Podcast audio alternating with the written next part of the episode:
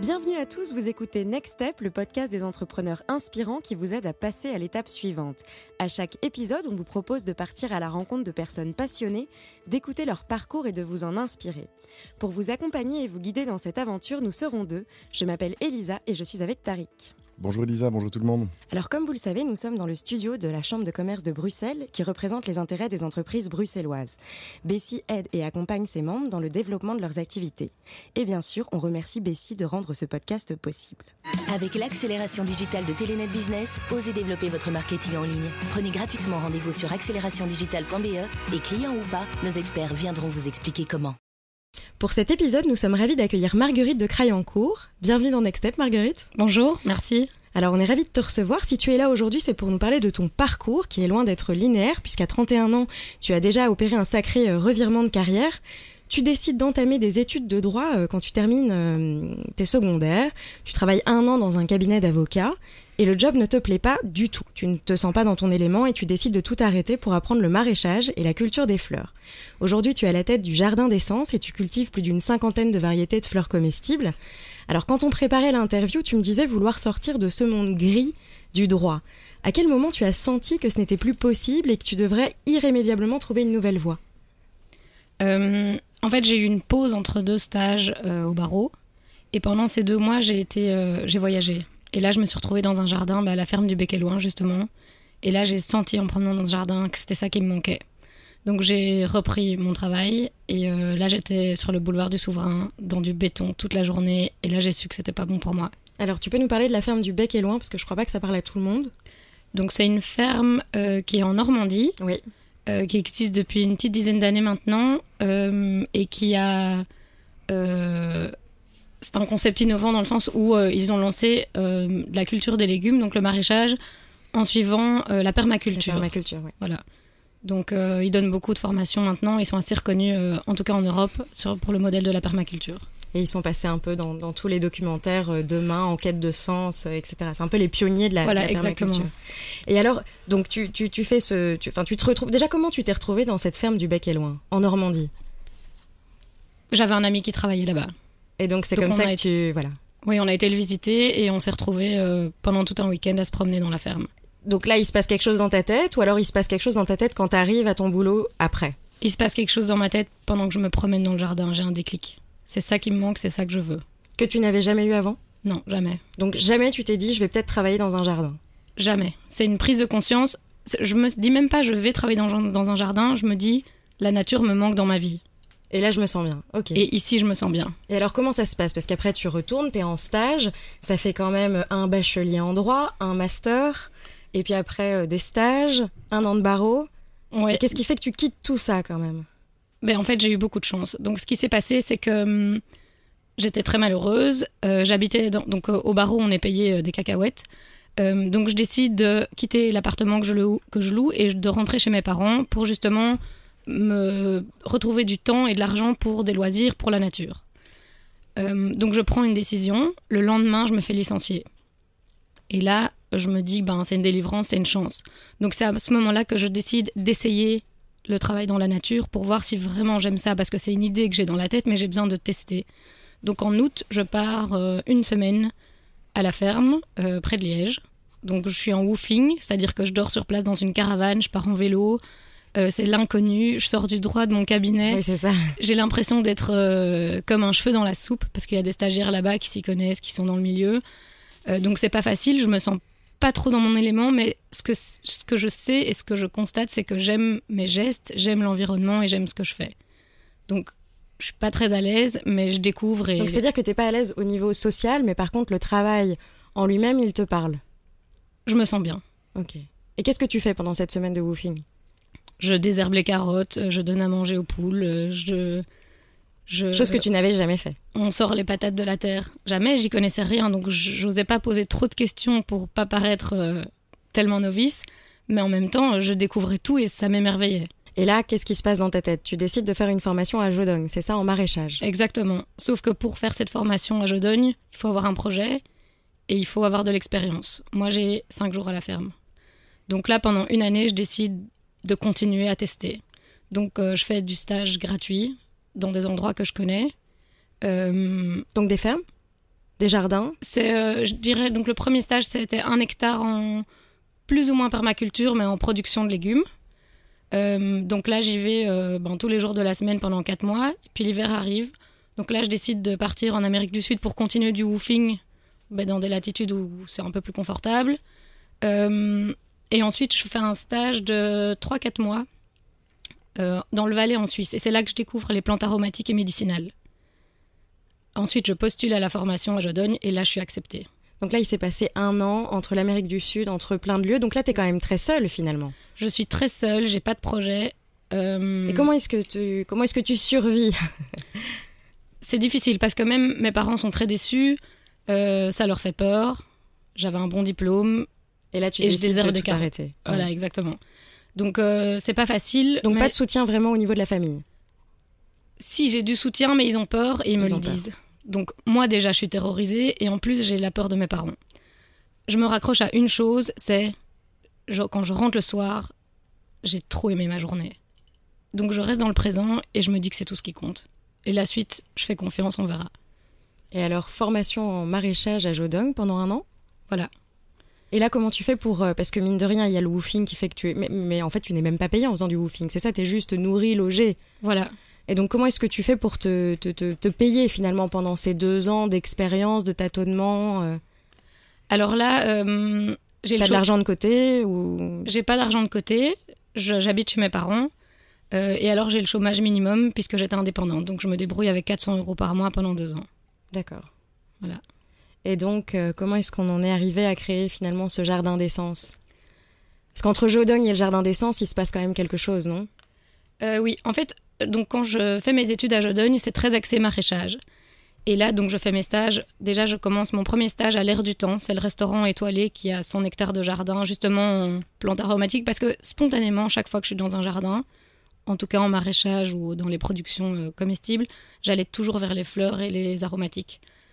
Il y a un truc avec la subtilité de la fleur et de la plante aromatique qui m'attirait et c'était spontané. Je m'en rendais même pas compte au début. Et au fur et à mesure de mes stages, quand je suis à Jodogne, je me rends compte que c'est ces plantes-là que j'aime, mais que le milieu en Belgique est pas du tout développé. Par contre, je vois qu'en France, euh, c'est ultra développé. Pourquoi c'est pas développé? Parce que euh, ben, en France, c'est beaucoup plus développé parce qu'il y a beaucoup plus de massifs sauvages, et donc il y a des cueilleuses sauvages en France depuis assez longtemps. Donc c'est un métier qui s'est plus développé, c'est un secteur qui s'est plus développé parce que c'est les traditions. Donc en termes de paysage, de climat, euh, c'est différent. Ouais, et d'espace, je pense. Donc euh, c'est pour ça que je suis partie en France pour approfondir les plantes aromatiques et médicinales en faisant un certificat spécialisé. Donc là, on arrête le maraîchage, les carottes euh, et les légumes. Voilà, je sais que c'est pas pour moi, je sais que j'aime les fleurs et les plantes aromatiques. Et là, combien de temps de formation? Quatre mois. Et les doutes sont toujours là? Les doutes sont toujours là, oui. Oui, oui, parce que je dois trouver un terrain, que la terre en Belgique est hors de prix, que j'ai pas beaucoup d'argent, que je sais pas comment je vais écouler, qui seront mes clients, comment je peux démarrer. C'est- Et donc, comment est-ce que justement tu démarres? Parce que tu l'as trouvé, ce terrain, il est à Nivelles. Alors au début, je cherchais un terrain à acheter. Euh, ça faisait quelques années déjà que je regardais euh, régulièrement sur Internet ce qui était disponible. Euh, j'ai eu des déceptions parce que j'ai visité des terrains où j'avais des coups de cœur et puis en fait ça se mettait pas. Et puis euh, un jour, je sais pas pourquoi, je sentais que je le trouverais par Facebook. Donc je regardais aussi beaucoup sur Facebook. Et un jour, j'ai vu une annonce d'un terrain à Nivelles. J'avais jamais cherché à Nivelles parce que moi je suis bruxelloise donc je cherchais autour de Bruxelles.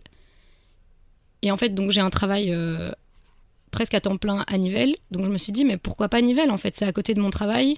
Euh, On n'a pas mentionné ce travail encore. Qu'est-ce que tu fais sur le côté donc sur le côté, en fait, pour financer mon voyage dans le Jura, j'avais six mois de temps libre et j'ai cherché un travail pour pouvoir euh, justement le financer. Et je me suis fait engager chez un traiteur qui s'appelle JML Concept, qui est un traiteur haut de gamme avec lequel on fait des magnifiques événements. Euh, Qui est le traiteur prestige belge, on peut le dire. on peut le dire, oui. De la famille royale, voilà. Exactement. Et quand je suis revenue du Jura, euh, le patron m'a dit Je te reprends. Donc j'ai continué chez lui. Et c'est à ce moment-là que j'ai trouvé un terrain à Nivelles à 10 km de mon emploi. Donc je me suis dit En fait, j'ai jamais pensé à aller à Nivelles, mais pourquoi pas, ça peut marcher. Et là, c'était un terrain, euh, ben, comme on pourrait dire, clé sur porte. Tout était installé, c'était le maraîcher qui quittait les lieux. Euh, Et le terrain, donc lui faisait du maraîchage sur ce terrain, des légumes, mais en fait le terrain était plus adapté à la culture des plantes aromatiques, par hasard. Donc j'ai reçu un terrain parfait, à moindre coût, à côté de mon travail. Donc tout s'est aligné. Tout s'est aligné. Et alors là, c'était c'était quand? C'était il y a un an? C'était en novembre 2017, il y a deux ans presque. Donc il y a deux ans. Ouais. Donc là, ça fait deux ans maintenant que tu cultives ce terrain. Voilà. Et comment ça se passe? De quoi est fait ton quotidien? Comment est-ce que tu, tu, tu as toujours gardé ce travail sur le côté ou pas? Alors ma première saison, donc l'année passée, 2018, euh, mon patron chez le traiteur, on a fait un deal, il m'a donné un jour par semaine dans le cadre de mon temps plein pour lui sortir un truc. Il m'a dit fais-moi quelque chose. Moi je savais que j'allais pas lui sortir euh, des légumes, ça m'intéressait pas, et je savais que j'avais envie de lui sortir des plantes aromatiques, des fleurs comestibles, ce qu'il allait pas trouver dans le commerce en fait, pour qu'on puisse se démarquer. Donc un jour par semaine, je travaillais au jardin et euh, j'ai lancé Toute ma seule production. J'ai eu un peu d'aide d'amis, de stagiaires, euh, voilà. Euh, C'était une saison difficile en 2018 parce qu'en avril on a une grosse sécheresse, en mai aussi. Donc j'étais ultra stressée et surtout j'avais très peur du résultat qui allait sortir. Est-ce que j'allais réussir à... Est-ce que mes plantes allaient sortir? Est-ce que j'étais finalement compétente pour moi tenir une production? Euh, Et surtout, est-ce que ma production allait plaire? Parce que le deal, c'était du coup que je fournissais tous les plats du traiteur. Donc j'étais paniquée. Et tu avais d'autres clients ou tu avais que JML au départ? Au départ, j'avais que JML. Et donc, euh, ça a été très difficile en termes de- d'horaire. Parce qu'en fait, quand il y a une sécheresse, je dois aller arroser. Donc, j'avais que le vendredi, en fait, disponible pour aller travailler au jardin. Les autres quatre jours, je devais assumer mon rôle d'assistante commerciale. Mais en fait, l'agriculture, c'est pas ça. Oui, c'est ça, c'est pas forcément une journée par semaine et Dame Nature a aussi euh, ses caprices, quoi. Voilà, exactement. Donc c'était assez difficile de coupler les deux. Euh, mais j'y suis arrivée en fait. En fin de saison, j'ai commencé à être un peu apaisée parce qu'il y a d'autres clients qui sont venus me voir, que j'avais des retours positifs. Mais le printemps 2018 a été très dur. Très bien. Et on n'a pas encore parlé un peu de, de- de cette douleur et de cette souffrance du corps, parce que bon, à l'origine, c'est quand même un, tu, tu te dirigeais vers des études clairement intellectuelles, hein, avocate, euh, voilà. Et là, clairement, tu, j'imagine, tu as des courbatures, ça fait mal, enfin, tu te muscles. Co- comment ça se passe le rapport au corps dans, dans ce genre de revirement de carrière? Mais c'est là où je me suis sentie vivre en fait. Parce que mon corps avait jamais. J'avais l'impression d'avoir jamais utilisé vraiment mon corps. Et là, je sentais qu'il était. On, on a un corps pour une raison, c'est pour l'utiliser et il a besoin en fait d'exercice physique. Donc les journées que je passais au jardin, c'est. Après, j'avais les meilleures nuits de la semaine. Oui, J'étais épuisée le vendredi. Donc mes journées, c'était le vendredi. Le vendredi soir, je sortais plus. Parce que j'étais morte. Mais par contre, je me sentais tellement bien. Donc tu te sentais revivre. Je pense que c'est une, une- un bon moment pour en tout cas euh, faire la transition avec Tariq qui nous écoute euh, depuis tout à l'heure. Voilà, je te passe la parole. Merci Elisa et euh, merci Marguerite pour ton, ton partage d'expérience. Euh, je reviens sur un moment où tu parles de, de tes parents qui sont déçus euh, aujourd'hui. Aujourd'hui, ils sont très fiers. Raconte-nous un peu. Donc c'est venu petit à petit, au fur et à mesure. Ben, c'est normal, les parents. euh, J'avais pas de projet, je savais pas où j'allais. Donc euh, beaucoup de peur. Peur pour mon avenir, de quoi elle va vivre. C'est un métier qui est difficile, on gagne pas beaucoup d'argent. Et puis au fur et à mesure, ben, ça prend petit à petit, puisque là, moi, ça fait, je dirais, 4 ans que je me suis réorientée. Donc c'est très progressif. La fierté, elle arrive petit à petit. Au fur et à mesure, en fait, que la reconnaissance arrive de l'extérieur, la reconnaissance, elle vient aussi des parents. Mais ils ont besoin pour ça de l'extérieur. Et tu penses que ce, ce regard euh, familial t'a freiné ou t'as, enfin parce qu'il y a eu un, un- un regard de peur, mais aussi un soutien. Tu dirais que le bilan, euh, ça t'aide. Je pense pas que ça m'a freiné parce que j'étais convaincue et rien pouvait m'arrêter. Mais par contre, c'était pas facile à gérer. Et si tu as, si tu- imagine que tu as des enfants et qui vivent la même chose, tu ferais comment? Si moi je suis angoissée pour leur avenir, j'essayerai de pas leur faire porter ce poids d'angoisse, de mes angoisses parce qu'elles m'appartiennent. Euh, par contre, euh, ils m'ont soutenue. C'est juste qu'ils me transmettaient leurs angoisses. Donc je pense que c'est ça où il faut faire attention, c'est que les angoisses on se les garde. Euh, et c'est vraiment important de soutenir. Tout à fait. Tu as parlé aussi de, tes débuts au barreau. Tu as dit que, que tu gagnais des, des cacahuètes, ce qui n'est pas toujours vrai au barreau. Euh, et, euh, et finalement, moi, je voulais voir si pour toi, le fait de gagner peu, ça t'a aidé à te libérer plus facilement. Parce que moi, je suis passé par des cabinets où tu gagnais soi-disant beaucoup. Et, finalement, euh, est-ce qu'un gros salaire, c'est pas aussi un frein au changement et au retour à ce qui nous rend heureux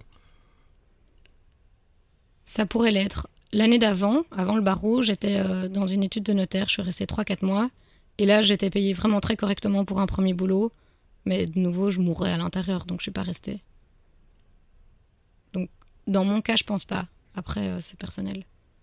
Non, mais voilà, je pense que souvent, euh, euh, la carrière, c'est une, course au statut et, au confort, je vais dire, salarial ou on dire matériel. Et que, bah, pour ceux qui écoutent, parfois, le fait de gagner peu, c'est une énorme opportunité, en fait. T'as presque rien à perdre, à changer, quoi, finalement. Ouais. Euh, dans ton projet, finalement, tu es seul.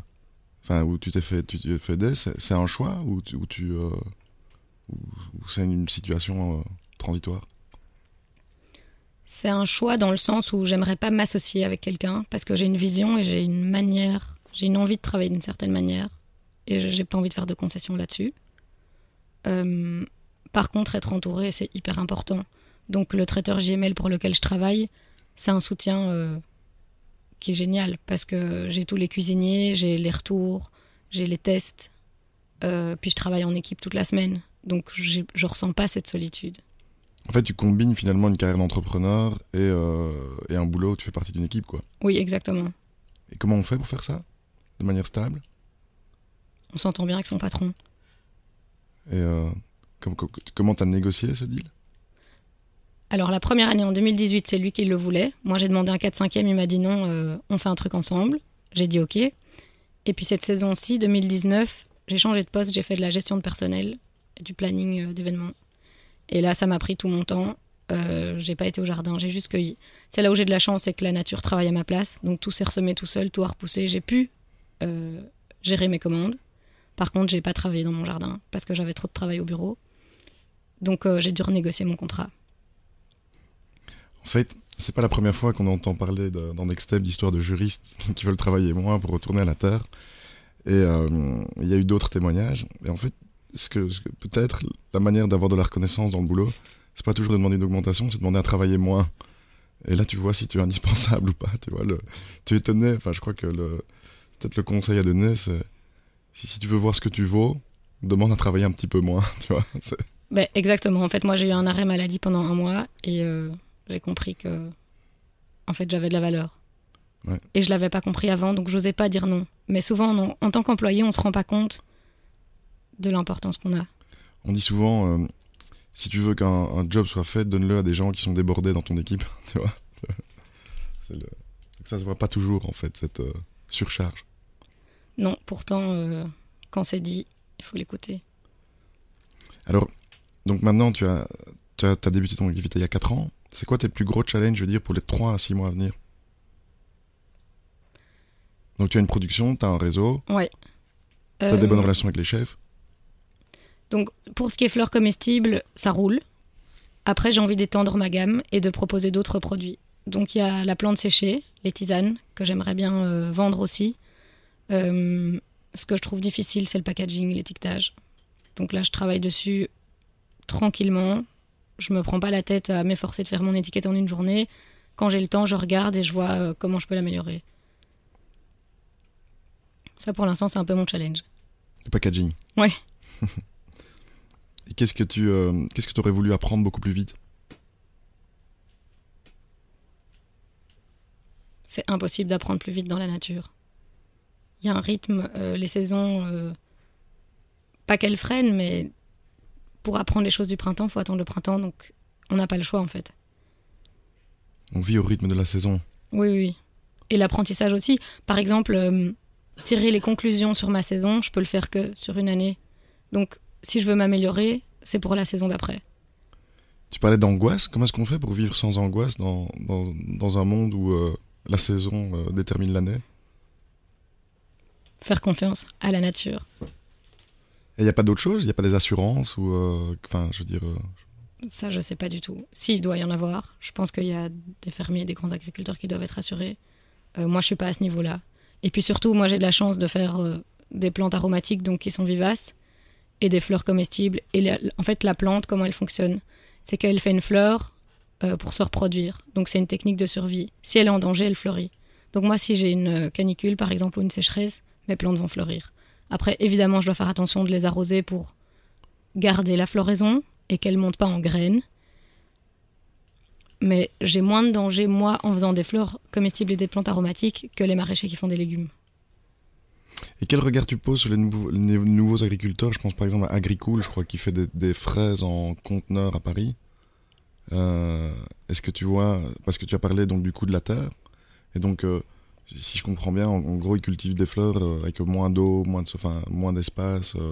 en agriculture verticale, on en parle beaucoup. Est-ce que toi, c'est quelque chose que tu conçois dans ta philosophie, je vais dire, de, l'agriculture ou pas? Alors, pour moi, toutes les innovations sont bonnes à prendre et à tester, donc je trouve ça super qu'il y ait des gens qui apprécient ça. Moi, si j'ai voulu faire des fleurs comestibles et des plantes aromatiques, c'est pour être dans un bel environnement, je me sens bien. Donc c'est pas pour être dans un container, c'est pour être dans mon jardin. Donc personnellement, moi, je pourrais pas le faire, mais je trouve ça génial qu'il y en ait qui aiment. Très bien. Bon, eh ben on va devoir conclure. Alors euh, avant de, terminer complètement l'épisode, on, va te poser euh, quelques petites questions courtes. Tu ne dois surtout pas réfléchir et répondre le plus brièvement possible. Prête? Alors un conseil que tu aurais aimé qu'on te donne? Y croire. Le cliché qu'il faut oublier à jamais sur la vie des entrepreneurs. Là, je sèche. Bon. Une mauvaise habitude dont tu aimerais te débarrasser? Snoozer le matin. Le livre que tu aurais rêvé d'écrire Nelson Mandela. Bon, eh ben c'est la fin de ce podcast. Merci pour votre écoute, on espère vous avoir inspiré. Merci Marguerite, merci Tariq. N'hésitez pas à commenter et à nous donner votre avis. On se retrouve très vite pour un prochain épisode. Merci. Merci Marguerite, merci, merci Lisa.